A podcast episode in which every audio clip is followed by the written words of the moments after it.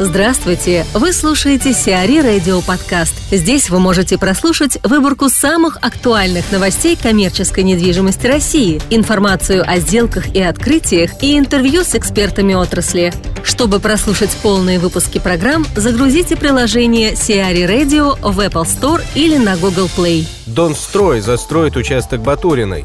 ЗАО «Донстройинвест», находящийся под управлением ВТБ, построит более миллиона квадратных метров недвижимости на участке, принадлежавшем Елене Батуриной. ГЗК Москвы одобрила строительство 1 миллиона 300 тысяч квадратных метров на участке общей площадью 160 гектаров, в том числе на 58 гектарах, печально известным по судебным тяжбам между структурами предпринимательницы и Банком Москвы, входит в группу ВТБ. По информации издания, на участок Батуриной придется основная часть застройки – около 1 миллиона 150 тысяч квадратных метров. Всего проект планировки территории предполагает строительство 930 тысяч квадратных метров жилья, 200 тысяч квадратных метров общественно-деловой и 24,5 тысяч квадратных метров коммунальной инфраструктуры. Также здесь появится благоустроенная рекреационная зона площадью около 35 гектаров. Территория, о которой идет речь, находится в западном административном округе Москвы в границах улицы Лобачевского, Киевского направления МЖД, Мичуринского проспекта и реки Раменки. О возможной сделке по покупке с Афмаром 40 тысяч квадратных метров в комплексе ПНК «Чехов» рассказывает Вячеслав Холопов, региональный директор и руководитель отдела складских и индустриальных помещений компании GLL. Это не первое приобретение э, компании в данной местности, и мы, в общем-то, говорим о том, что сейчас компания произвела докупку э, одного из крупных блоков, практически приобретя все всю первую фазу э, проекта логистического ПНК Чехов, который развивался на протяжении долгих лет, с 2010 года в Чехове и превратился уже в три фазы. Но вот вся первая фаза фактически сейчас была выкуплена. И, конечно же, с моей точки зрения, это было разумное приобретение в связи с тем, что до этого момента большинство зданий, по-моему, 8, уже были выкуплены так или иначе компанией. И общий объем на тот момент составлял владение 250 тысяч метров, то есть сейчас практически 300 тысяч метров приобретены, вся первая фаза, как я и говорил, первая фаза ПНК Чехов куплена. А, было логично приобрести последний актив а, в этой фазе, потому что, ну, даже если посмотреть по планировке территории, то а, компания владела в том числе всеми окружающими зданиями, и, соответственно, большинство дорог также подводящих к оставшемуся объекту, а, тоже, в принципе, ну, были общими. И в связи с этим подписание сервитутов и так далее было неотъемлемой частью ежедневной работы при обслуживании этой площадки.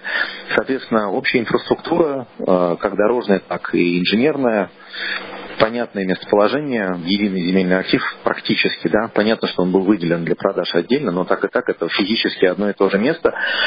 Поэтому с точки зрения логики, на самом деле это хорошее приобретение, которое э, было осуществлено просто для того, чтобы сделать актив даже более цельным. А для продавца э, более правильного и понятного покупателя тоже на этом рынке было довольно сложно найти.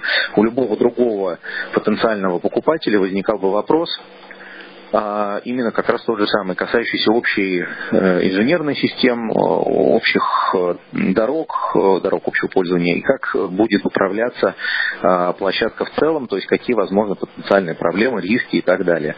В данном случае, продав группе Софмар, соответственно, продав группе БИН данный актив, мы можем сказать, что у нас в данном случае с вами нет проблем с э, собственностью, у нас э, все находится в единых руках, у нас э, нет проблем с делением инженерной инфраструктуры, либо с управлением собственностью. Так что эта покупка, с моей точки зрения, абсолютно адекватная и логичная, что интересно. Так что, наверное, отпадает и вопрос по цене и логичности цены объекта, потому ну, что все равно вряд ли они бы нашли как, какого-нибудь другого покупателя. Да как сказать, на самом деле, как я понимаю, цена была э, все равно рыночной и составляла около 30 тысяч рублей за метр. По этой цене можно сейчас э, приобрести активы много где э, в Московской области. То есть, в принципе, это адекватная рынку цена и адекватное качество помещения. То есть, в данном случае я не вижу проблем э, с точки зрения приобретения, но я говорю, больше и больше проблем вызывали бы, больше проблем вызывали бы переговорные процессы при обсуждении деления зон ответственности, э, точек к инженерным сетям и использования, совместного использования дорог общего пользования. То есть, вот, в принципе, подписание сервитутов и прочее. С одной стороны, это не является особенной проблемой, с другой стороны, все равно э, у ряда клиентов, покупающих актив э, и работающих, скажем так, в общей зоне, в едином парке, зачастую именно эти моменты вызывают вопросы. Верховный суд принял сторону IKEA. Верховный суд России принял сторону шведской компании IKEA в деле о претензиях бизнесмена Константина Пономарева, продолжающимся уже около 8 лет. Вслед за решением об отмене ареста средств компании в размере 9 миллиардов 300 миллионов рублей, суд отменил также решение Красненского районного суда о взыскании с IKEA МОЗ 507 миллионов рублей в пользу предпринимателя. Теперь оба процесса будут снова направлены на рассмотрение в суд первой инстанции. Сбербанк требует 735 миллионов рублей с Юлмарта. Арбитражный суд Москвы зафиксировал исковое заявление ООО «Сбербанк Факторинг» к НАУ «Юлмарт». Сумма требований кредитной организации составляет 735 миллионов 700 тысяч рублей. Ранее иск банка к Юлмарту на полтора миллиарда рублей отклонил петербургский арбитраж. По сведениям источника, новый иск является частью общего долга компании перед банком. Разбирательство по этой части задолженности попадает под юрисдикцию Московского суда. В настоящий момент на рассмотрении различных судебных инстанций находится несколько исков к подразделениям Юлмарта о взыскании задолженности и банкротстве. Как сообщает пресс-служба ритейлера, претензии связаны с продолжающимся в компании корпоративным конфликтом. Лента займет 47 тысяч квадратных метров в центрах ADG Group. ADG Group официально объявила о контракте с ритейлером «Лента» в сети районных центров, которые будут открываться на месте советских кинотеатров. Торговые точки площадью от 740 до 1800 квадратных метров разместятся в 36 смарт-центрах из 39. Общая арендуемая у ADG Group площадь составит 47 тысяч квадратных метров.